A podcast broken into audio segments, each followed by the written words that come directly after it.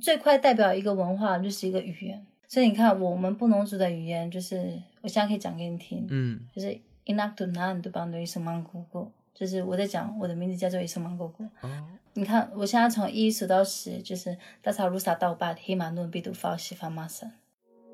我们是不见面的朋友，但也许这种距离刚刚好。素未谋面，是树洞，也是安全的港。一次真诚的对话，就像一起走了一段路。用声音的方式郑重记录。你好，陌生人。哎，我要先问一下，我很好奇，嗯你是怎么发现情绪便利店这个播客的？我很喜欢用那小宇宙听一些东西嘛，嗯，然后就突然滑一滑就滑到你的，哦，它是底下那个首页，它会有一些类似于像猜你喜欢功能一样的，好像是吧？可能是有一天你就点到了某一期，是吗？对啊，然后就听一听，还蛮有兴趣的，所以我就来问你。哦，你当时听的那一期是哪一期内容的？有一个嘉宾嘛，好像也是台湾的，哦，你记得吗？如果要是台湾的那个男生的话，哎那应该是在聊恐同。啊，对对对对对对对对对对对对对对，因为我跟你讲，因为我自己蛮多朋友，我自己也是台湾人嘛，所以我我环境嗯下我就很多这种朋友，所以我就就点进去来听了。嗯，我还比较好奇，你在内地，因为也已经有五年了。嗯当你在上海工作或者是生活的时候，如果周围的人听到你是台湾人之后，你一般会收到的反馈是什么样子？会不会有几个特别高频会出现在对方就是听到你之后要问你的那个问题上？我我必须要先说，就是我我通常不不会主动跟人家讲说我是台湾人，然后可是有时候他们听一听口音，呃，呃不过有些人听一听口音也不会觉得我是台湾人，有些人可能觉得我是福建来的，有些人觉得我是那个什么新疆啊，就这种少数民族，我本来就是少数民族，有时候也不会觉得我是台湾人啊，但是可能跟我相处久了，听到我台湾的口音就会问说，哎。你是台湾人吗？然后我就会回答说，哦，对啊，我是台湾人。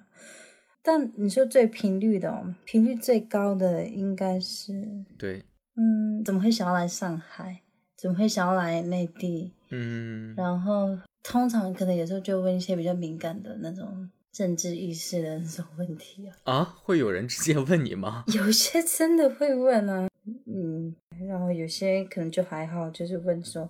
哎，台湾是不是很落后啊 什么的？哎，有些可能觉得，哎，是不是这里还蛮好的啊？就大部分都是围绕这几个问题吧。为什么会想来这里？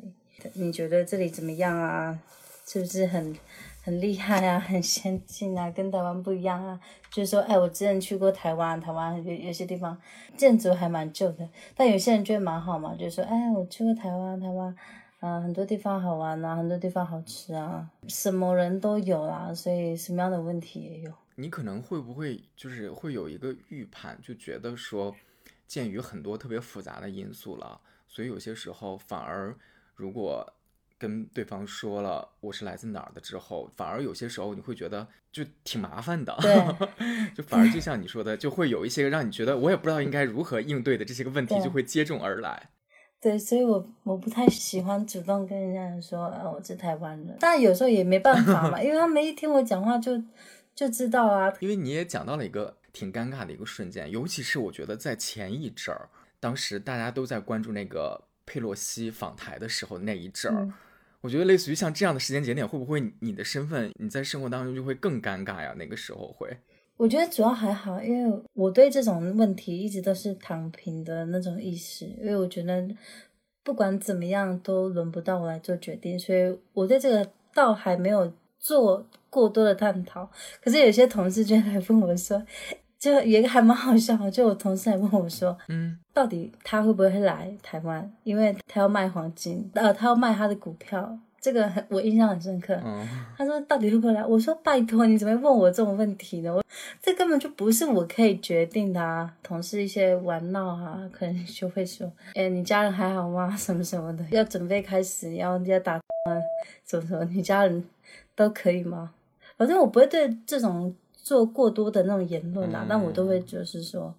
嗯，不管怎么样，轮不到我来做决定，就躺平啊。而且我觉得现在互联网很发达嘛，所以你在网上其实会看到很多各式各样的言论，但其实那那些言论并不能代表我。是虽然我也一样是台湾人，但是很多时候那些言论并不能代表每一个台湾人。所以有时候可能有些人就会觉得，可能对台湾人的印象就会瞬间的跌到谷底啊，或者是怎样的。但是我就就像我不会因为微博的某一个评论，或者是某某某的言论，就会对，就是说上海人啊，或者是某个地方某个区域的人啊，有那种偏见，就不会。所以我就很怕，其实有些人看到那些东西，就会以那样的人。把它定义为台湾人就是这样子。除了会被问这些比较尴尬的问题之外，你来自于哪儿的这个身份的问题，对于你现在在上海的这个工作跟生活，会带来其他的不便的地方吗？或者说这样的不便的地方多吗？我觉得真的不会，因为首先我工作的地方是外企嘛，嗯，大家其实都还蛮 open minded，就还蛮开放的，比较包容。我觉得我们公司对每一个每一种人都很包容。那我要在最开始的时候也要问你这个，你很被高频的问的这个问题了，因为对于可能陌生人来了解你来讲的话，这个问题也逃不开，就是你们当时为什么会选择来内地工作了呢？主要是我大三、大四那一年，我选修了一个教授的课，哦，他也是台湾人，不过他一直都是在国外的那种台湾人，但是他来台湾 纯粹就是为了赚一点退休金嘛。我觉得他还蛮学识渊博的，懂得也很多。呃，我记得那那那堂课是语言学还是什么关于英文的，他那时候下一个定论就说台湾的经济不会再往上坡，他说这个趋势。只会一直下降、下降、下降。然后那时候选了另外一个一门课，然后那个教授也一直在讲“一带一路”。然后我觉得透过这几门课，让我我觉得说，哎呦怎么办？好像台湾真的不行。我当时没有没有很很很去理解，反正我是以我表面的我听到的，我觉得台湾不行了。当时想说，可能上海是最近的一个。就我这坐飞机，我只要两个小时我就到了，然后来回也很方便嘛。那时候还没有疫情，反正所以我就选我就选了上海这样子。就我大学毕业，我在我实习的那个机构做了一阵子，然后就派到上海来，开始我在上海的那个工作生涯。是因为呃，也是有一个契机，是本身实习的时候就在上海了，是吧？还是说你当时其实，在想选工作之前，如果我不在。台湾省找工作的话，那我在外面找的话，我也可以去各个地方。那就算我想去内地发展，其实内地也有很多城市嘛。那我为什么会选择了上海？还有一个原因啊，我特别喜欢上海，是因为，嗯，也是大三大四，我舅舅那时候在苏州。他在苏州园区那里，你知道那边离上海坐高铁大概就三十几分钟、四十几分钟的样子。然后那时候我来找我舅舅玩的时候呢，我去了两次，一一次是跟我高中同学，一次是跟我舅舅舅妈去了上海。就是那时候开始，我就很喜欢很喜欢上海。那时候我还没认识我老公。我我在上海没有任何一个认识的人，但我我就喜欢，就是觉得上海很有一种魔力。人家不是说上海是魔都嘛，嗯，我也很被这个城市吸引，带了这个一个念想吧，就一直放在心里，然后回了台湾，加上学校老师啊。呃，一些同学啊，反正就种种有萌生这个这个想法去上海工作这样的想法。呃，我在实习的机构，其实它是一个英语机构，它就是教英文的。但是呢，它这个学校呢，它在上海啊，也有呃上课的地方。我我那时候没有想说我要来上海。然后这个机会也是很偶然的，他能够到上海，所以我我我就踏上了这班来上海的那个列车。嗯，不知者无畏吧，就是你你什么都不懂，所以你也不会害怕，你也不会想太多，反正我做什么就做了。但我我爸妈会有点舍不得，但是他就告诉我说，你已经大了，就是你自己做的决定，你自己为自己负责。当然我爸妈不想让我去，但是可是他们也知道拦不住我嘛，所以我就就来了。没有什么理由，就很简单的，我想做，我做了，然后我想来，我来了。你在没有来内地之前，我蛮好奇的，你对内地是真的会有概念吗？因为我们看到过有一些在内地的新闻，其实是有一点点闭塞，看到有一些大家做的那种卡段的那种视频，我不知道你有没有看到过哈，就台湾有一些个电视台，他们请了一些时事评论员，其实是会比较具有偏见色彩的，类似于就发表了一些，反正也挺瞠目结舌的一些个言论过，呃，什么类似于我记得是不是有什么茶叶蛋的段子呀，什么之类的，但我不知道那种有没有代表性哈，就是对于呃当时你生长的那个环境来讲，还是说其实电视台上的那些个想法是非常个人的，其实是少部分的。就也没有什么普遍性，所以我还蛮好奇你你在来内地之前，你对内地有什么印象吗？或者有什么概念吗？我先说，就是从小学、初中、高中，我记得那时候对这里的印象就是很懵懂，没有很多很根深蒂固的那一种偏见跟印象。你首先要知道，就是我能够认识内地只有几个几个来源。第一个是我家人，第二个是我大学的那些教授老师，再来就其实可能是微博上或者是一些一些电视剧就那样。然后你要知道是，其实年轻人是不爱看新闻的。就我以前在大学，我不会看那些新闻。我是到了内地，我才知道说，哦，原来台湾人有这种言论呢，说，呃，内地的人吃不起茶叶蛋。我是到这里我才知道，看微博才知道哦，怎么有这个评论？但是其实我自己我自己本身那时候我是没有接收到这些信息的，而且我之前就是我跟你说过，我的知识来源就我家人，首先我爸妈、我阿姨，我们其实对这里都是比较友善的，所以不会有很多负面的东西。然后再加上我舅舅他也是在上海就是外派过的，我舅妈也是香港人嘛。所以其实都还好，因为我自己来过苏州，然后呃，苏州园区那里你也知道，那里很繁华。它是我第一个认识到内地的一个第一个接口。当然，以前受教育是有可能高中啊，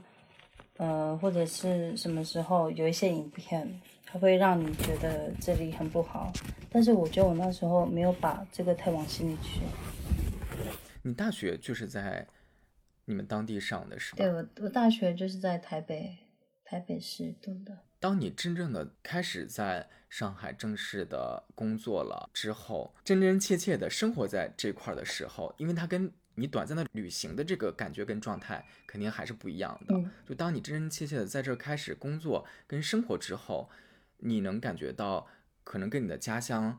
会有什么不同之处吗？是真的很大的不同。首先，第一个哦，就是要摧毁一个人最好的方式，就是你到这个地方去生活一下。我当时对上海是很憧憬的，就是觉得这里很美好。嗯。但是来这里生活以后才知道，这里好累哦，压力很大，这里的经济水平也很高。再来就是，我觉得这里的人还蛮冷漠的。你知道，因为我在台湾，我是花莲长大的。那你知道台湾有很多很多的省，花莲呢是在台湾的东部。那我们东部跟高雄、台北相较之下，花莲会更怎么说？更落后一点。所以你知道吗？比较落后的地方，其实人与人之间的关系是很紧密的。就不像现在在上海，每一个都是那种商业大楼，就是都是可以卖的。你跟你邻居的关系不会很密切，你可能永远都不知道你隔壁住的是谁，你前面住的是谁，你楼上住的是谁，你楼下住的是谁。当然，疫情之后不一定，但是疫情之前，我刚开始来的时候，我觉得这里很冷漠。我老公除外啦，就是我觉得，因为我有我老公。所以，我我还好一点，因为很多时候他会带着我。但是我们那时候还没结婚嘛，所以很多时候我还是得一个人。首先，第一个最大的差异就是这里压力真的很大。第一个就是这里压力真的很大。再来就是，嗯，消费这里的，嗯，要花的东西也很高哦，什么都很贵。再第三个就是人跟人之间其实很冷漠，每个人都会。用你的外表去 judge 你，那我在进入职场之后，也会觉得这里的这里的人很拼，就你会发现没有你，还有更多更多的人想要挤到你现在这个位置，所以你会发现很拼。可能这里大学毕业的人跟台湾大学毕业的人不太一样，因为你在这边的话，怎么说？我就觉得这里每一个实习生都是他在大学之间要要换工作就赶紧的。好几家机构然后去实习啊，然后然后去找自己喜欢的公司，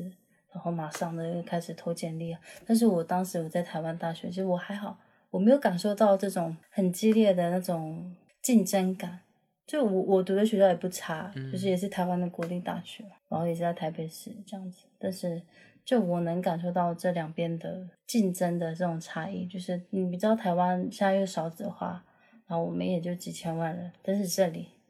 你这以好好几亿人，然后有很多很多的人从嗯比较内陆的城市都想往外跑嘛，想到大都市啊去看看啊，这里的人很竞争，就是大家。会更努力吧，这里机会很多。你这里市场大嘛，你人口多，嗯，所以很多外外资企业啊，他选地点的时候，他会想在上海嘛，因为就这里人这么多，这里跟印度人这么多，我我才有机会可以找很多很多的人。但当然，但是你放在台湾那是不可能的。首先，台湾人少，嗯，你没办法拿出这么多这么多的人才来供应我。我这个企业，所以我也觉得这一机会多，但是就是你也知道嘛，就是很多事情都有它的那个反面，都有每一件事情的机会成本。嗯，所以你你要选择在一个机会多的地方，那你也要嗯去承担这些高压力啊、高高经济水平的这种机会成本。嗯，听你刚才这样描述了你对于上海最开始来的这个感受。之后呢，我就想到了两个词，这两个词是最近这几年，嗯，在内地经常被提起的，它还挺具有时代特色的，就是内卷跟躺平之争。我不知道你是不是对这两个词，应该你你肯定还是在媒体世界当中也会看到，对吧？因为你刚才描述了那个状态，你讲到说你似乎感觉到。在你的周围，哪怕是有一些实习生，他们可能才大三、大四，呃，还没有毕业，但是就进到你的公司去实习，你能感觉到他们那种状态，好像跟你当时上大学的时候，你所在的那个大学周围的那些个同批的同学当中，可能那种对于这份工作的热情也好，对于想得到这份工作的这种渴求也好，在内地大学生传递给你的这种压迫感会更强一些，对吧？包括于咱们先不说这个实习生了，就是以一个社会人的身份，以一个职场人的身份，你也感受到了很大的工作上来的压力。所以我还比较好奇的是，呃，你有没有跟你大学的同学有交流过？就可能你的大学同学会不会有很多人其实是在当地工作的？这个当地可能不仅是泛指你在大学所在那个城市啊，可能它就是分布在台湾省，可也是不同的地方。有些人甚至回老家去了。你跟他们交流之后，你感觉到他们现在的这个所谓的这个人生状态吧？这个人生状态当中，可能很大一部分的组成当然是由工作组成的了。因为我们现在年轻人大部分时间其实也是被工作所占据的。就是他们的状态会更轻松吗？说实话，其实。没有跟他们很很深的这种交流，但是有在呃一些社交平台上面看他们 PO 的一些现实动态啊。就我我说我几个最好的朋友好了，我当时可能有四五个比较要好的一些大学同学，那我们是到现在一直也都有在社交平台上偶尔会聊聊天，不是很长。那有一个的话，他是大学毕业去了英国读了硕士。读硕士回来之后呢，就是在一家一家小公司吧，然后做一些秘书啊、行政之类的工作。呃，另外两个他们其实是外籍生，一个是印尼，一个是越南。那他们两个一直到现在都还在台湾。然后有一个他是今年回印尼了，一个的话他好像还在台湾吧。呃，另外一个同学他是现在结婚了。哦，他之前大学毕业之后呢，在跟我同一家实习，呃，同一家机构实习的，我跟他还不错。他就是一直待在台湾那家机构，后来去了英国打工留学，回来之后呢，交了一个男朋友，之后呢又到台湾，后来又回回爱尔兰了。其实大部分都留在台湾，然后可能要么就是教书，要么就是做一些行政，或者是做一些采购啊这种外贸。外贸公司的这种工作，相较起来，就是，嗯，我觉得可能没有我这里的压力大吧。我我不是要批评了，反正就是我我觉得他们可能会比较小确幸，小确幸可能多一点，小确幸多一点。我蛮好奇你现在的工作节奏大概是怎样子的呢？我现在还好了，我第一家公司是民营嘛，我现在是第三家，第二家、第三家一直都是外企，嗯然后第二家的时候，嗯、压力是还蛮大的，然后有时候可能工作到一两点之类的。那我到现在这家公司的话，嗯，可能压力没有这么大，就是我有很多自己的时间，然后精进自己，所以我现在有更多时间，就是我现在也也在准备我的考试啊、证照啊之类的，所以我现在还好，我现在压力没有这么大，但是我现在可能是自己给自己的压力吧，因为我们的公司机会还蛮多的，所以我就想多考一些证照，然后累积自己的实力，然后之后换到另外一个部门，到那个时候可能又开始会比较紧凑了吧，比较压力大，但是我现在还好。在内地生活，除了你刚才讲的这些类似于精神层面上，你觉得压力很大呀？包括觉得在大都市里面，就人与人之间的那种情感的连接，相对来讲是弱的。除了这些个精神层面的感受之外，在你的生活的习惯方面、习俗方面，这样的不同之处会有吗？还是其实现在已经到了一个，反正各个地说实话区别也没有特别大，你也不会觉得说有那么多的觉得，哎，这好像也没有什么特别多的需要习惯的地方，就很快的就能够融入进来。我觉得我自己相对其他人、其他外地人，我真的好多了，因为我老公他可以让我很迅、很快速的就熟悉这里。当然，这里也没有什么我需要熟悉的，大家都是讲中文。嗯这里也找得到很多就是台湾的小吃啊什么的，当然跟台湾是呃不能比嘛，因为台湾毕竟是我出生的地方，那边有家的味道。嗯但是偶尔解解这种乡愁还是可以的，因为这里台湾餐厅很多。我觉得真的没有很大的文化差异，说实话。但是，但是，但是，就是有一点点，就是我我刚刚前面可能有讲到，就是我是少数民族，嗯。我是台湾的少数民族，嗯。所以有时候也不是说文化差异啦，但是就是会觉得，也就是想家吧，就是想家，然后会觉得不会这么累，就是相处起来其实不会这么累，因为你不用想很多，也也跟我们比较不是在那种大都市有关吧。可能如果我一直是在那种大都市成长的话，我不知道会不会，我不知道会不会有差、呃，小学到高中我都是在花莲，高中毕业我就到台北读书，然后实习工作。我觉得其实也还好，因为这个小小的转折，我在台北那边已经经经历过了，然后我又直接到了上海，所以其实没有什么很大的文化差异。我有几个特别小的好奇的嗯点，我还蛮好奇的，我问一下，我想问一下，比如说你们最常用的社交类的工具是什么？是脸书吗？对啊，新浪微博，我很好奇，在台湾的普及率高吗？我跟你说，我们就一般台湾人，大部分都是喜欢用 Facebook 跟 Instagram。嗯，Facebook 对我们现在九五后、零零后来说，可能用的少一点了，可能都是我爸妈那个年代，他们老人家会喜欢用那个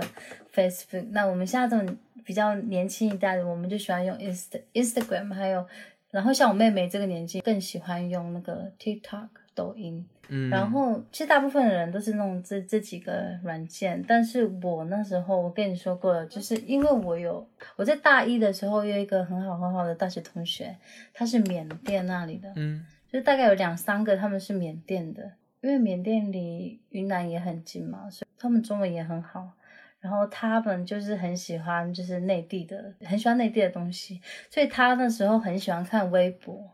然后也有微信啊、QQ 啊那些啥的，然后他也是那种拼音，所以我也是在那个时候，就是我也学了拼音，我也跟他们一样会去微博啊看看热搜啊什么什么的，所以我是那时候才开始，就是大学那时候才会开始比较关注内地的一些东西，然后我把那个热搜就当做一个新闻这样子，就当做我认识内地的一些东西，所以我就会呃有事没事就看看那个热搜啊，看看现在在发生什么事。但是都是因为我那时候那那几个同学，但是他们那时候后来他们转系了，也比较少联络了。但是就是这个，使用习惯你你已经养成了，对对对对，有了这个习惯是的，。是的，你刚才有提到说，现在的台湾的年轻的朋友们有在用抖音是吗对啊，但是他们用的，？TikTok，他们是在用 TikTok 是吧？对他们都是用 TikTok，就是国际版的。嗯，还有一个，我之前每次跟香港的朋友或台湾的朋友聊天的时候，我其实我都在想你们的生活，因为你们从小学的是繁体字，对，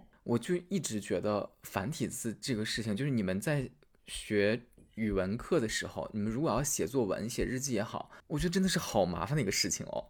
因为真的很多字笔画真的是好多啊。我觉得你当时可能不会这么想，因为你你身边没有很多人在用简体嘛。当然，我们有学校有一些老师，他可能在写字，他觉得烦，他有时候会写那种简体，但是大部分我们都还是用繁体嘛。我觉得你如果没有接触到，你也不会觉得，也不会觉得它笔画繁多还是怎样的。我到现在我也不会觉得说繁体字很笔画很多，然后会觉得很累。其实还好，就是因为你已经习惯了。嗯，你刚才讲到说你在大学的时候才开始学拼音的是对吗？大学那你最开始学繁体字的时候，说学读音的时候用的不是拼音的这个体系的这个教程吗？你们怎么来识字呢？我们都是用注音，注音那个 b p m f 就是注音呐、波波摩佛，我们也是在用这一套哎。拼音是跟注音的区别是什么呀？我很难就是跟你口头这样讲，你可能要看到那个实体你才知道。哦，就它的那个使用方式是不一样的吗？其实还是波波摩佛这些个对，字母，但是它的用法不同吗？是说我可以发给你，这个就是我刚刚说的 注音。哦，这个是五笔吗？这我还真不知道叫什么哎。它就叫注音。以以前小时候就可能有有听大人说，台湾是唯一一个地方用那个注音的，像其他地方，就算香港，它也是用繁体字，它也是用拼音。但是当时没有什么太多的想法，就是到了大学之后，同学嘛，就是为了想要融入他们，他们每次都说拼音很简单，拼音很快，比注音很快，就是想要融入他们那个小圈子。所以后来我也自己去学了拼音。就是你发给我这张图，呃，你们的叫法是叫注音，这是你们从小学繁体字的时候，你们标注这个音怎么读的使使用的这样的一个方式，是吧？是的，没错。哇哦，对我来讲，这就是像那个天书一样，就是我完全是看不懂的。对啊，所以有时候你会在在网络看到有些台湾人会用那个注音直接打，因为他知道很多人看不懂。所以你学了注音之后，你真的觉得学拼音会使更轻松跟容易的一个方法吗？的这两个哪个会难一点呢？从你的实际使用来讲，我觉得，因为我现在大部分我都是用拼音嘛，然后我也用习惯了，所以你你突然要我转回去用注音，我可能会觉得有点慢，就是真的都是习惯。嗯，就是我当初也是用注音啊，但是我那那时候要学拼音的时候，我就就会觉得拼音好慢好累，但是用熟了就习惯。所以我现在对我来说，现在依我的生活习惯，我会觉得用拼音比较快，然后用注音很慢。你刚才也讲到你是少数民族嘛，叫做布农族，呃，我不知道我记没记错啊。对，我还比较好奇的是，这个民族你们会有哪些属于本民族的一些特有的文化吗？因为在内地也有很多少数民族是这样的，他虽然是少数民族，但可能他从小到大其实也是在类似于像城市这样的地方长大的。嗯你要说真的让他从这个小朋友的身上看到说他真的有什么所谓的有什么生活习惯的不一样也好，或者是跟就别的什么汉族比较多嘛，有什么区别也好，其实是看不到的。所以我不知道你生长的那个环境下，是真的会跟不是少数民族的或者其他城市里的孩子的这个生长环境会很不一样吗？就民族特色会很浓厚吗？不一样倒是还好，但是我们很多我们族群自己的一个一些禁忌啊，或者是一些老人家传下来的一些传统，最快代表一个文化就是一个语言。所以你看，我们布农族的语言就是，我现在可以讲给你听，就是 Inak tu nan tu bang do isu mang gu gu，就是我在讲我的名字叫做 isu mang gu gu，我的主语名字叫做 isu mang gu gu。那你看，我现在从一数到十，就是哦大草卢萨到八，黑马努比杜发西法马森。我刚刚是从从一数到十，这这是第一个，就是语言，哦，这是我们跟大家不一样的地方，就我们有自己的语言。再来第二个是我们很多习惯，例如说我们布农族他又有在分呃不一样的族群，怎么说呢？我们这个布农族是一个大族嘛，但是它下面又有分一生活习惯，还有一些一些语言的不同，所以我们又在分那个有有在分几个区区块，例如说我们布农族又有在分单氏群，叫单氏群叫做达吉法丹，然后又有分卓氏群啊、卓社群啊，或者是郡社群啊等等这些的。那我的话，我们是 Daki 法办，我们是单社区。习惯的话，像我们怎么说呢？我们布农族以前都是在在一起的，就是都是在台湾中央山脉南投那里很高的地方。但是因为你知道日治时代嘛，那日治时代那个日本人为了要让这些族群散开来，因为你你聚在一起那个力量是很大的，但是你散开来之后呢，你那个力量会减弱，所以他那时候就把每个族群都各个分散到不一样的地方。所以我们布农族原本都是在高那个中央山脉最高的地方，那他就把强行的把这些我们的族群分散到。其他地方，例如说，那我们现在我们单社区大部分是在花莲县万隆乡这里，这些都是真的。因为我以前我外公他，呃，我爷爷奶奶他们都是日治时代长大的，所以他有那个记忆，他就是从小时候就是从南头从山上走路走到花莲那里。我爷爷奶奶他们是日治呃日治时代长大的嘛，所以他们只会讲日语，还有我们的布农语，他们不会讲普通话。所以，我我的主语讲的还算蛮好的，跟我妹妹比起来，我跟我妹妹差一轮。那我跟我妹比比起来，我的主语是讲的比较好，是因为我爷爷奶奶当时他们就不会讲普通话，所以我要能跟他讲话呢，我要么讲日语，要么讲我们布农语，但是我又不会讲日语，所以我只只会讲布农语，所以我的布农语就是当时那时候慢慢练出来的。嗯。那你的普通话是在哪里学的呢？是你上小学，比如说开始在你的那个教育环境之下再重新的学习吗？我还是是怎么学习？我是台北出生的，然后我就是从小托儿所啊，托儿所吧，幼儿园可能读了几年，可能在台北那边本来就讲中文嘛，大家不会讲那种主语，但是我后来是搬回花莲了。那那时候我爷爷奶奶就住我家隔壁嘛，所以有时候就是嗯，要陪爷爷奶奶去。去镇上啊，去市区买一个东西啊，但他们不会讲普通话，所以只能我来讲。就是就是你知道那种很很挫的、很烂的那种主语，就是有时候还会比手画脚这样，就是慢慢这样子练出来的。我的那个普通族主语。嗯，所以对于你来讲，其实最开始学的还是普通话，还是普通话，等于你的民族的语言，其实是因为 爷爷奶奶的关系，算是在稍往后一点的在学习。对，那我们我们现在台湾，它因为也很。重视原住民的那种文化的传承，所以他其实也会有那些母语课程，让你就是学你自己的那个母语嘛。然后也会有很多那种母语认证。那我刚前面就我还没回答回答你的问题，就是你说有什么不一样的地方？就是我们布农族它其实有很多很多的禁忌。有一个就是，你就当是那种故事听听吧。我是莽姑姑，我们有好几个那个是，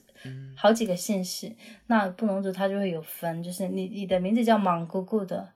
你结婚你就不可以跟伊斯呃，我记得是伊斯达西巴夫。还有什么什么，在这几个姓氏去结婚，即便你们现实生活中你们是没有亲戚关系的，但是你们你们就是不能结婚。你们你们如果结婚了，可能你们家族会不幸啊，或者是会怎么样的？呃，我学不会这个音，但是这个姓氏其实是有点像，类似于你们在布农族是一个小小的分支，它可能有很多的分支。我可不可以理解为，比如说 A 姓氏跟 B 姓氏、C 姓氏等等等，有很多姓氏。但是你们有一种说法，就是比如说 A 姓氏就不能跟 C 姓氏的人结婚，呃，或者 B 姓氏的人不能跟 D 姓氏的人结婚，就类似于可能会有这样的一些禁忌，是吧？对对对，这是一个在婚姻体系下，你们可能会有一个这样的禁忌。那还有其他的吗？有很多自己的传统的一些文化，例如说我们有八部合音，八部合音它其实就是。我们以前的老人家嘛，他们会去打猎，为了想要能够丰收，所以他会向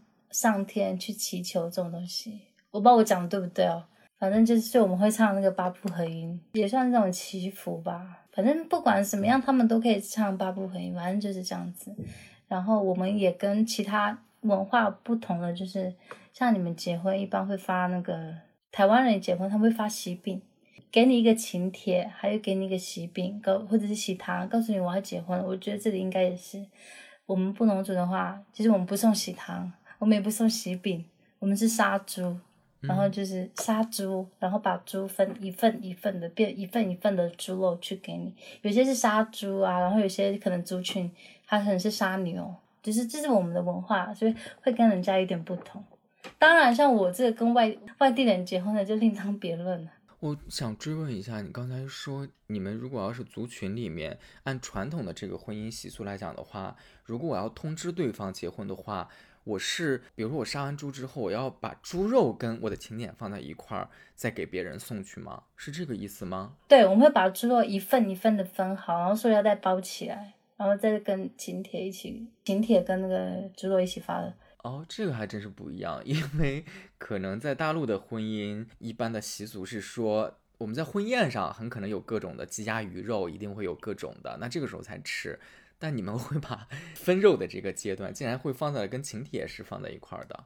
对，它就是生的牛肉，然后这样子给你。当时你跟家里人说，你现在正在跟一个内地人谈恋爱，然后包括于最后你们还结婚了，这件事情对于你的家庭来讲。他们很快的就接受了这个事情吗？还是最开始他们也会觉得有一点点抗拒啊？抗拒倒是还好啦，就是他们不会抗拒我跟哪里的人结婚，因为爸爸妈妈都希望自己的孩子过得好，希望自己的孩子，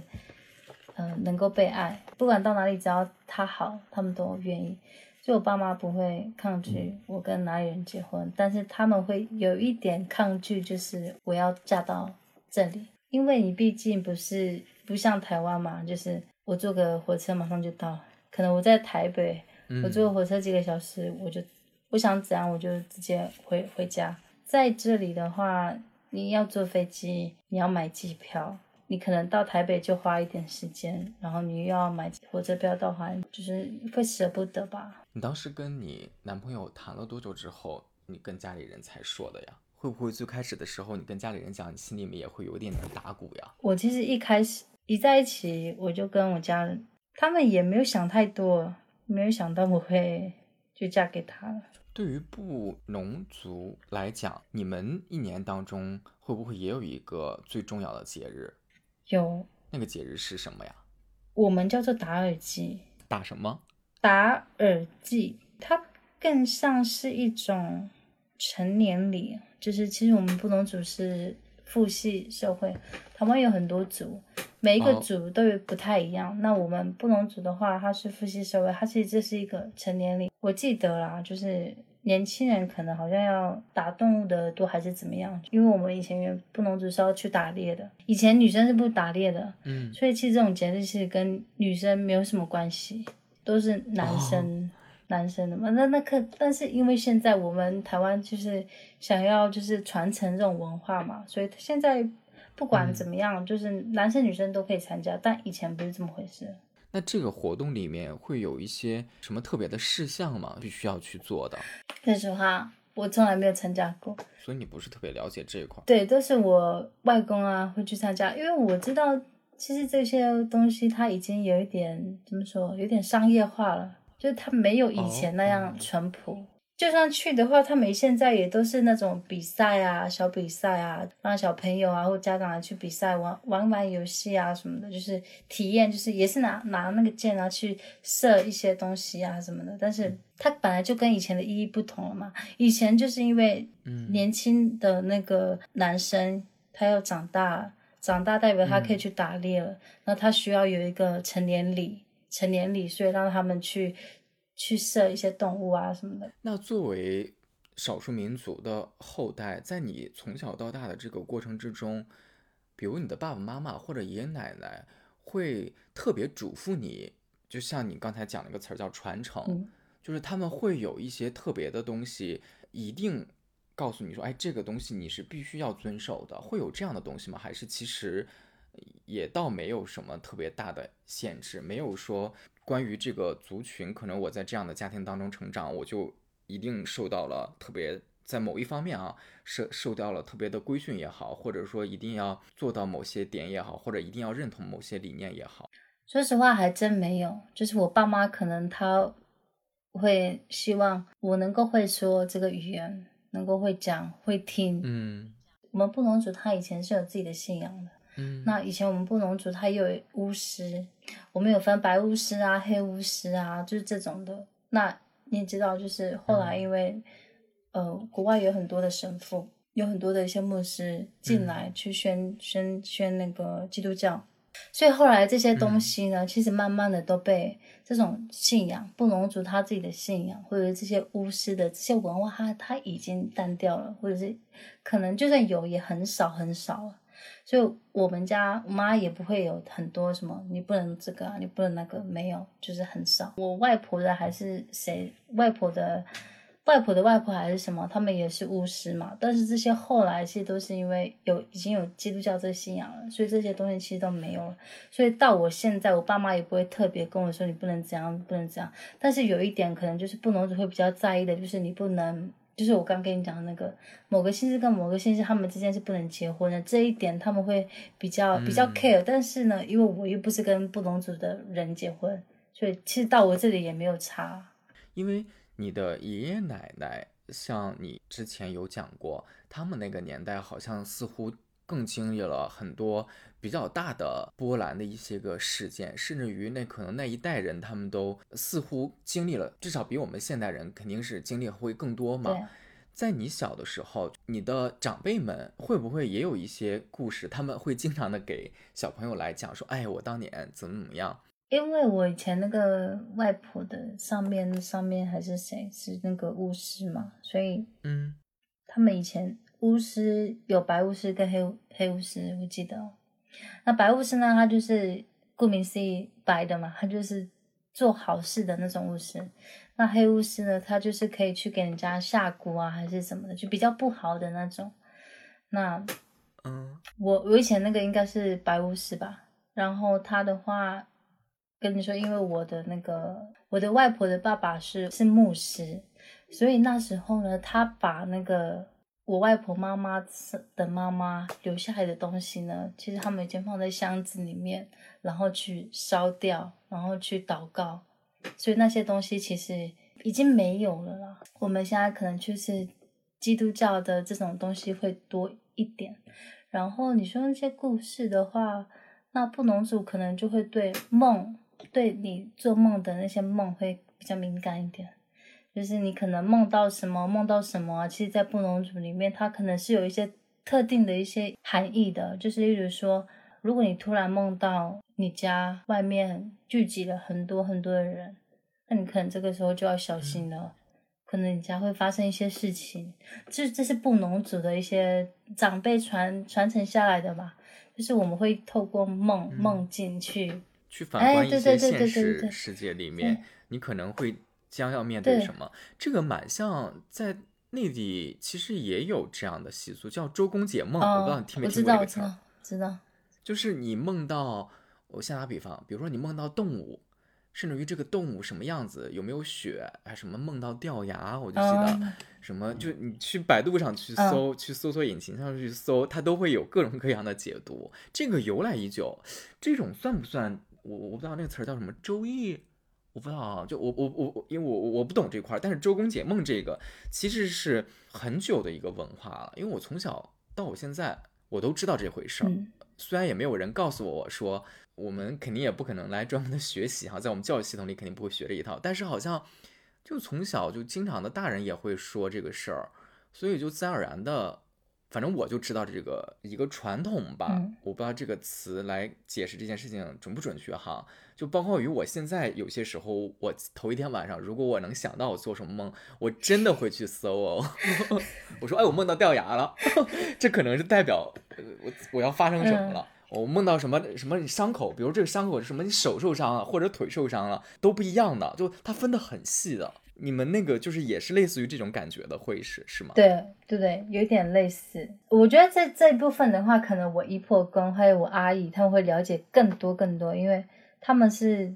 呃原住民委员会里面就专门去教母语啊这种东西的，他们可能了解的会比我更多更多。我突然想到，就是我前面说的那个禁忌叫做马萨木，马萨木就是马萨木就是你不能跟就是某几个县市的人结婚，这个这个名词，这个这个词叫做马萨木。对我突然想起来，哦，马萨木就是你们布依语的一个词语是吗？算是。那你们那边的那个生活环境是那种偏叫什么呢？叫族群式质感的那种生活环境吗？就好像我方圆多少里。可能都是哎，大家都是布农族的，会是那样的吗？还是其实已经城镇化了？大部分其实还是非少数民族的居多，就布农族其实已经在这个城市里面，但是其实是很少的。你是怎样的一个成长环境呢？对我们那边就是这样子，就是你方圆几百米以内，其实都是布农族，没有其他的族。如果你再回到你的家乡去。就是大家还是那种会是那种少数民族的着装方式吗？有什么特别之处吗？还是没有了？就是说实话没有了。就是但是这些这些衣服呢，可能就是你有时候结婚啊，或者是有时候拍婚纱照啊，或者是有时候就像我刚刚那个打耳机啊，打耳机啊，或者是嗯，有时候需要表演啊，人家想要看啊，那你就会穿出来。但是大部分时候你不会穿的，你会放在那个衣柜里面。但是大家交流，其实，在当地还是布农语。对，大部分还是用布农语去讲。那你们当地，呃，也会有专门的，比如说小学、初中、高中，就是学校里面也是用布农语在讲课吗？还是其实如果进入到了一个青少年的这样教育体系下，其实就进入到了一个普通话，就是讲课，或者说就是这样的一个普及教育的这样的一个环境了。在上课的时候，你在接受一些国民教育的时候，你都是普通话，都是普通话。但是呢，呃，我觉得另外一个更好训练母语的场所，其实就是教会。还有，如果你是天主教的话，你可能就是去天主堂；你是基督教的话，你就会去教会。那我们基本上，其实在教会都是讲母语的，包括我们的圣经啊、圣诗啊，都是母语版的。小时候都会去礼拜嘛，那我们礼拜的话都是牧师也都是讲讲母语啊，他但是他有时候会讲讲中文啊，就是他有分好几堂嘛，可能第一堂他会讲中文，那第二堂呢他就会全部母语，或者是可能那那一堂刚好觉那个年年轻人比较多，那他就为了年轻人呢再讲一个中文，一个母语版，一个中文版，有一个人在旁边翻译这样子。你在上海现在的生活？你觉得你的行为处事的这一块儿，你会觉得从小到大你的那个成长环境培养你的一些个习惯也好，思维也好，会能感觉到跟周围的人会有不同之处吗？这块会有吗？或者可能进一步讲，比如说把它再扩展一下，扩展到你现在的小家庭里面，当你谈恋爱之后，结婚之后，呃，你跟你老公就是在相处的时候，你能感觉到两个人，哎。这块好像似乎是我们的从小到大的那个教育，你我们也不用管它是学校里面的教育也好，家庭里面的教育也好，就总之两个人之间，呃，会有一些观念上的一些差异，会有这样的地方吗？我觉得倒还好，但有一点就是我老公是无神论者，那我是基督教，所以有时候，嗯，有时候可能我想要让他跟我一起听。一些一些教会的东西，他可能就不会不太会相信吧。但我觉得这也还好啊，因为我不干涉他，他也不干涉我，他也不会阻止我，就是有我自己的信仰。再说一些其他的，我也想不出来。可能就是我觉得比较特别，应该是献血这件事吧。就是我在台湾。我不管是我的同学还是什么，我们去献血，大家都很很 OK 啊。就是大学大学都还会有一些献血专车，然后鼓励大家去去献血，就是大家觉得没有什么。或者是在台北车站啊，随处都有那种献血站，就是你进去里面献血，然后休息一下，可能喝杯牛奶，吃个饼干，你就可以走人那种。就是大家想捐就捐，有有一点那个文化差异，就是。我来这里之后，我发现，哎，怎么献血是还会给你钱的？就是我第二家公司也是外企嘛，然后他会鼓励人去献血，然后会给你钱，给你给你几天假，让你去献血，还蛮酷的。是大家都不愿意去献血吗？还是什么？这个我觉得蛮特别的。你会不理解这件事情，觉得说，哎。为什么献血给我钱对？，因为在台湾是很 很这特别个是你没有，经历过。对，在台湾你要献血，其实随随便便就可以找到人去帮你献血。你突然讲说，哎，这边缺什么血，大家就会抢着要去献血。我大学学长学姐也是啊，就是有车来了，哎，就上去上去捐一下，好下车，就大家觉得这很平常，稀松平常的事。但是我没有想到到这里，哇，还给你钱，这点你如果不说的话，好，我好像也没有意识到。嗯但是好像内地确实是这样子的。你要说有那种献血车，偶尔反正也是有的，但是好像也也不是特别常见出现的。比如说我我生活在北京，我也能在街上偶尔能看到，有些时候他就那个献血车就会停在那儿，嗯但是它不是一个特别不是一个特别普遍的一个事情，确实是。我那天就是看一个短视频，是一个呃台湾人来内地旅游，他觉得自己经历了一个尴尬事情是什么呢？就是买门票这件事情。嗯呃，他问说：“哎，我怎么买门票？”然后人家就告诉他说：“啊，你就在微信上，类似于什么关注个公众号，就在那块儿直接就买了。”然后他就跟人家说：“我没有微信。”然后对方一副特别就是不可思议的表情，就觉得说：“你逗我玩呢吧？”比如说联络方式这个事情，嗯就是或或者通讯方式这个事情，好像我觉得这个也还蛮有内地特色的，因为呃，支付宝、微信就这种支付的方式，或者这种联络的方式，哎，我都不太记得这是从哪年开始。但总之，这两个方式我目之所及，好像变成了就是全内地是一个非常普遍的一个一个行为习惯了，以至于夸张到了现在能使用纸币的人，在我看来好像都是很少很少的，甚至于可能使纸币，要不然就是特殊情况。啊、一定是因为有什么特殊的原因，或者就是长辈。其实我现在看下来，还会有一些人在使用纸币哈，就好像不太不太玩得转这个呃网络支付这件事情。我比较好奇的是，比如说在台湾的那个氛围之下，就是从消费习惯这一块儿，我不知道微信跟支付宝现在已经在你们 也是好几年前就进驻进驻去了吗？因为我记得好像好多年前我去，发现好像去韩国的一些特别火的商业街，好像也可以类似于支付宝、微信了。我就那个时候就感慨，我就说哇哦，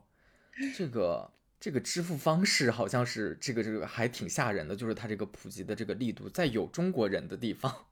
他就在试图在普及这个方式。比如现在你跟你家里人的常用的通讯方式是什么？然后你们的支付手段大概是怎样子的？我在上海的话，我们最主要微信也有，然后 Line 也有，两个 APP 都会用啊，都会聊，就是看我那时候打开的 APP 是哪一个，然后就会跟我家里人用哪一个。那家里人，比如使用微信，是因为他就是要为了跟你联系，他才下的吗？还是说其实哦，真的就是为了你才下的，是吧？。对如果你不在内地工作的话，他可能也不会使用微信了。对啊，因为台湾人大部分都是用 Line 嘛，或者是现在 Facebook 它的那个 Messenger，或者是 Instagram，它也也是可以聊天啊。就大部分年轻人跟年轻人聊天也会用 Instagram 他的那个讯息。然后像我自己的话，有时候我跟我妹聊天就是用 Line，有时候用 Instagram，然后有时候微信。如果反正我就是三个 APP 轮流啊，但是跟我爸妈这比较老的，他们就会就会用微信或者是用 Line。那如果我要是想去买买东西的话，呃，我大学的时候，其实那时候有 Visa 卡，Visa 卡的话都可以直接刷，或者是嗯那时候比较普及的，我那个时候大学那个时候是用那个接口支付，那时候刚这个 APP 刚刚出来，然后但是它那时候只能在台北，其他地方是可能没办法用的。然后其实大部分台湾，你你大部分还是用现金啊，但是现在好像也应该也其他都可以吧，例如说那个 Apple Pay 啊，或者是其他，但是台湾比较杂，它什么可能都有，但不像内地，可能我就只有嗯微信、支付宝或者是那个什么闪闪付还是什么那个。呃，云闪付，但是嗯在台湾它可能很多嘛，它可能就不只局限在微信跟支付宝，它的什么什么杂七杂八的都有。你当时婚礼是在哪边办的呀？我比较惨哦，我老公的家人都有来台湾，然后那时候就是简单的、小小的办了一下，因为那边那时候想的是在台湾小小小的办一下，那我们在嗯、呃内地这里再办一场，后来呢就遇到了那个嗯。疫情，你知道吗？疫情疫情就开始了，嗯、我爸妈就来的话就很不方便嘛，因为来的话都要隔离，嗯。隔离两周，然后再加上我妈有工作，所以我们就一直延期，一直延延延延到现在，然后也没有什么感觉了。要办也无所谓，要办也 OK，不办嘛也 OK，就是我现在已经没有那种感觉了。可能就是在看吧，我自己，我反正我自己也很拖延，我跟我老公也很拖延，反正就是在拖吧。但是你当时还是在你老家那边，至少还是办过了一次，对对？对对的，我蛮好奇的，在台湾的那个婚礼的仪式和内地会有什么不同？但是你内地这边又没体验到，所以你还没有什么感触。对啊，但是其实我跟我因为是基督教嘛，所以我们结婚那时候是在嗯教堂结婚的。嗯、基督教再加上我们布农族的一些传统，其实那时候是有是有杀有杀猪的。我舅舅结婚，他那时候是杀了大概十头吧，但是台湾一只猪，台湾一只猪要两千多，两千多三千多这样子，他杀了十头猪。我我因为我们那时候只是小小的班，没有想太多，反正想说比较大的就放在内地这里嘛，所以就小小班，然后就是杀可能几、嗯一，就三三还是几个，就是意思意思。所以但那个那个那个我、嗯我没有参与啊，都是老人家那边参与。那我最主要参与的就是那个在教堂的结婚，你刚才说的那个一头猪两千到三千，这个是指什么呀？人民币。哦，费用。对嗯台湾结婚会内地叫做随份子，有这个流程跟环节吗？有啊，份子钱要准备就，是包红包嘛，我们也有。你们叫什么呀？这个环节有专门的名词来总结这个环节吗？就是包一个红包给你啊。就是应该也也有哦，是我有点，我真的有点忘了。我们那时候也嗯就是讲包红包吧，彩礼，我记得哈，内地还有个词儿对，叫彩礼，就是男方一般要准备一些彩礼，这个彩礼里面可能包括什么？哎呀，我们不懂，房子、家用电器、钱各种你们叫彩礼，我们那时候我们叫聘金。哦，聘金，嗯，这个聘金是特指就是现金是吗？还是说我也可以准备类似于一些其他物质方面的东西？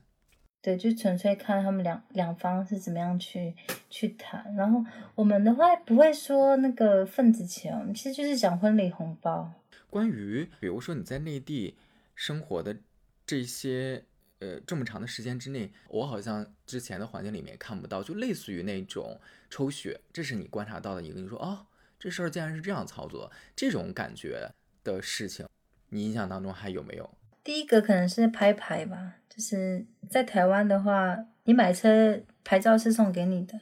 在上海你是要去买标书，然后还要去拍牌照，然后拍牌照，然后牌照都可以比一台车还要贵。我我是有也是有点惊讶，就是因为你在台湾的话，买车就是牌照给你，但你就是每年可能要缴那些牌照税。但是这里不是嘛，就是你这边要先拍拍牌，而且拍牌的话好难拍的，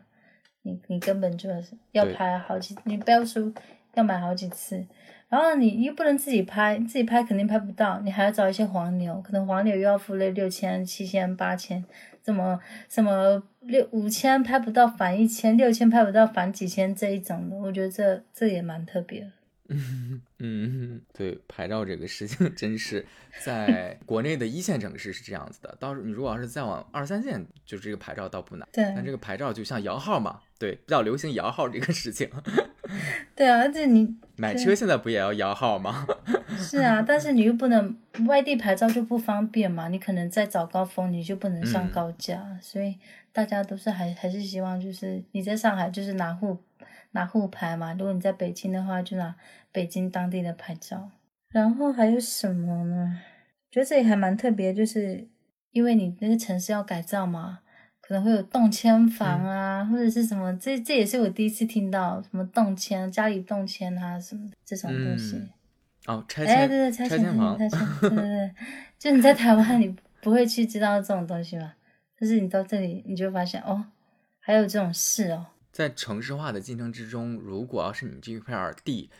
被列入到了说我们要开发，那其实对于现在住的这个居民来讲，某些人就觉得好像突然之间就好像得到了一个中彩票的机会，就因为他好像能额外的会补贴给你很多钱，或者他会补贴给你房子，应该是就换到一个更好的房子，有类似于这样的，呃，因为拆迁成了拆迁户，然后有钱的这样的例子，确实也是有有有一些的。对啊，还有一点，呃，北京不是会有分什么五环、一环、两环什么的，然后上海也会有，就是内环、中环、外环。但其实，在你在台湾其实不会有这种说法嘛？可能就是什么区啊，什么中山区啊，什么区啊，你可你会知道，就是哪一个区可能房价比较贵。但这里的话，它就是很明确嘛，第几环跟第几环，其实它是用那个那个高架高速公路这样子去去分的，就觉得也也蛮有趣的。你来内地之后，除了去了苏州、上海之外，你还有去过其他的城市吗？呃，我去过，也有去过安徽，但是那时候去安徽也是团建嘛，没有很很很多的那种深入的比较探讨。那时候是去了黄山，去了黄山，就是去去玩一玩。呃，再来呃几次出差去了杭州，然后佛山，然后或者是跟我老公去了，呃也是杭州，然后跟我家家人也去了苏州，然后还有那个。呃，九寨沟啊，重庆啊，成都啊，挺多的了。你这样一说，我前一阵儿在看一个台剧，我特别的喜欢，嗯，叫做《俗女养成记》。我不知道你之前听没听过这个戏。我我我是有看，呃，看表面，就是看那个那几个字，我知道有这部电影，呃，这部剧，但我我我没有我没有看过。哦。因为它现在已经出了两部了，就第一部的那个剧情是女主角好应该是在台北，我有点不太准确，反正他想描述的肯定是一个，呃，台湾比较发达的一个城市，然后他自己在那块儿就好像也是打拼，觉得在职场当中，呃，各种受到的压力，包括他情感上又受到了 挫折之后，就突然之间想要回到老家，回到一个小地方去了，就大概在讲这样的一个脉络。然后中间穿插了很多他自己从小到大的成长经历，因为他的那个家庭就是一个特别台湾特色浓郁的那样的一个家庭，就是包括于他有两个语言的版本，一个就是普通话版，还有一个就是闽南语版的。我看那个戏的时候，我就觉得，呃，就是人的那种情感跟情绪其实是一模一样的。就比如说，无论是对于这个，就是我们要面对的问题，终将就是晚辈可能有一天会逝去。然后对于小贝来讲，就是你从小到大，可能一个女孩她也会遇到自己的青春期，然后包括与我遇到爱情也好，遇到事业也好，就是其实都是很人性共通的那个命题。但是它又放在一个闽南，我还有些时候我就特意去看那个闽南语版本的，因为我就觉得它那个原台词就会更有更有意思嘛。反正就那个看的就还挺津津有味儿的。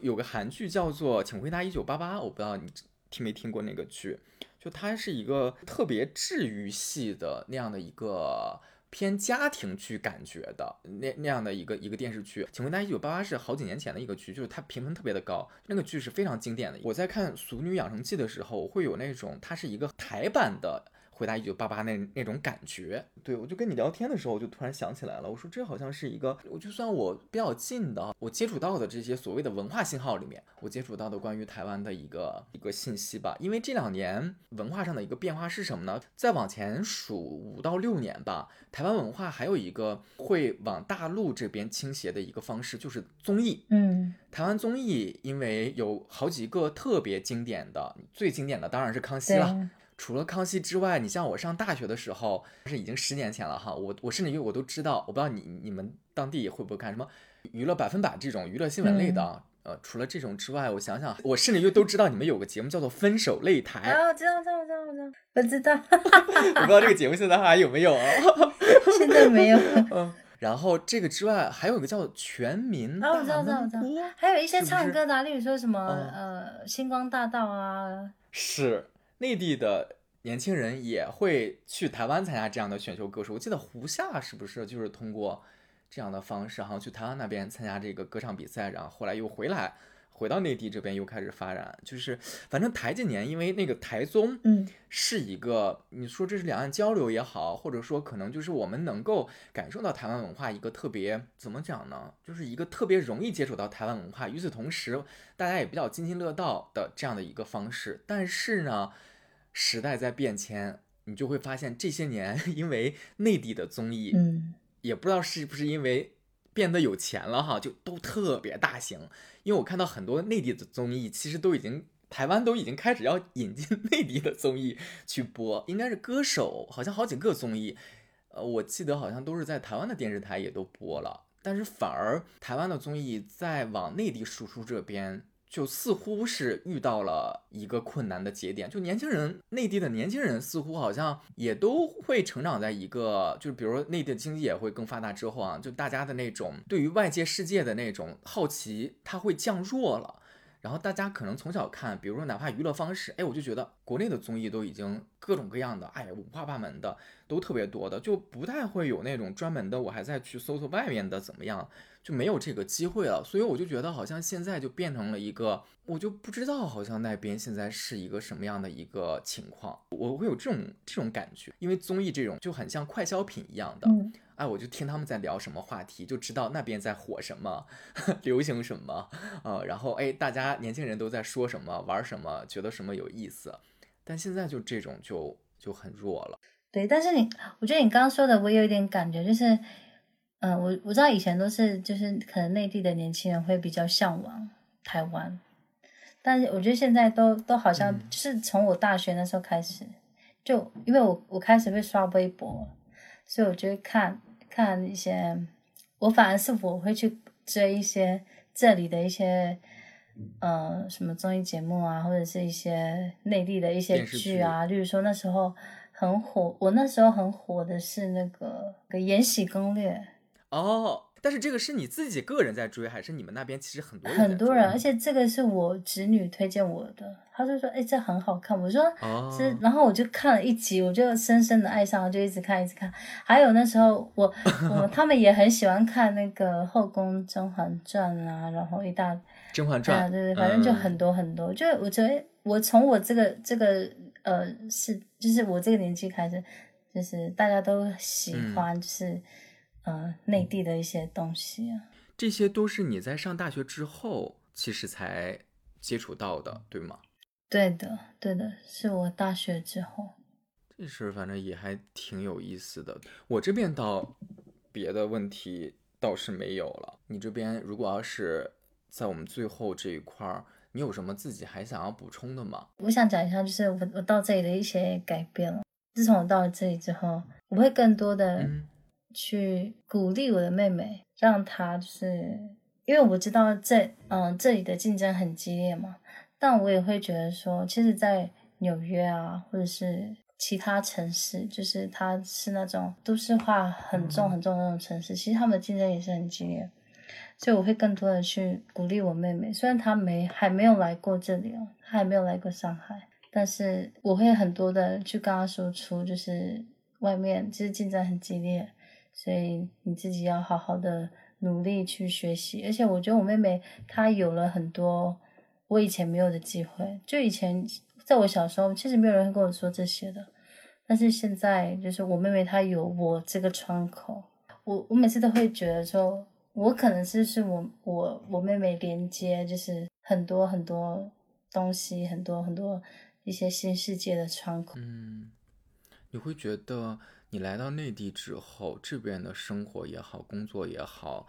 肯定是打开了你之前没有打开的一些个感受的大门。你觉得说，哦，其实我们无论从就业来讲，从生活也好，其实是可以有更多的选择空间的，不一定要说局限在自己之前，比如说就在老家的那个框框之内，就是我们其实还是可以看到更多的选择性、选择的可能性的。我这样表述会准确吗？是的，就是我觉得我更多的会鼓励我妹妹，就是跳出自己的舒适圈。因为我觉得当初我在台湾的时候，其实我我是那种比较，我会我觉得我是性格比较内向，然后很多事情其实我不会觉得，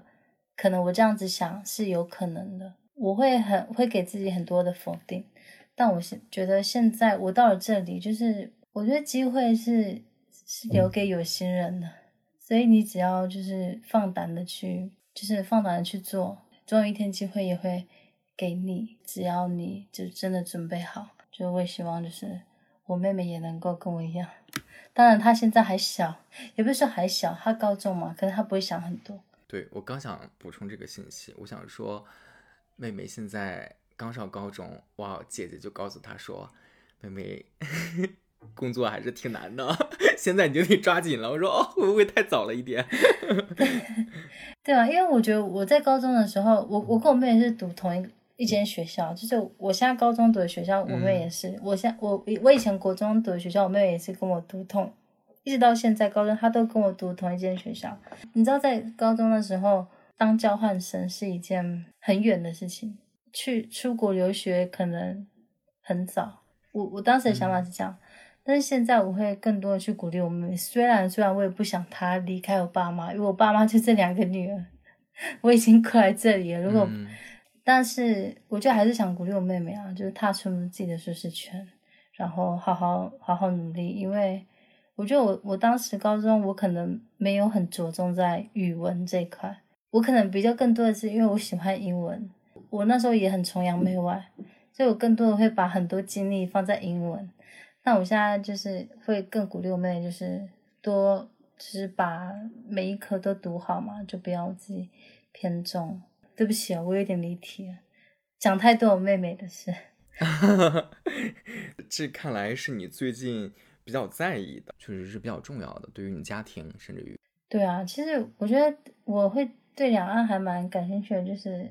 我我觉得有一有点有一部分原因是我妹妹，其实有时候我会希望她能够来来这里读书，但有时候又不想他来这里读书，因为我会觉得他如果来这里读书的话，他压力好大的。回到我最初讲的那那那部分，就是这里压力很大，因为竞争的人很多，嗯。但是我会觉得，他如果来这里的话，他的成长会很快，因为他可能来这里，他会受到一些挫折，或者是他会感受到这里的竞争。但也没有说他留在台湾不好，他在台湾他也能够，我觉得在每个在不一样的地方，你你的成长跟你的所得可能不一样。嗯，如果他在大学的时候有那种交换生的机会，就比如说交换一年。一般是一年吧，好像是一年或者有机会一两年。我觉得这样的尝试好像还挺好的，就让他能至少有一个特别所谓的名正言顺的这样的一个一个理由，并且还能够多去一个地方去待一待，感受一下，挺好的。对啊，对啊。我觉得可以，就是让他关注，因为他现在才上高一吧，对吧？他是刚上高中，对，刚高一。台湾的高中应该也是三年制的，是吧？对。那还有一段时间。作为姐姐也不用那么的着急。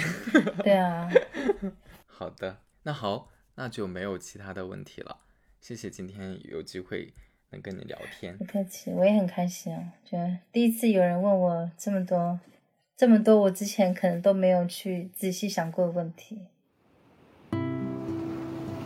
情绪是不会撒谎的，别忽视它的存在。这里是情绪便利店。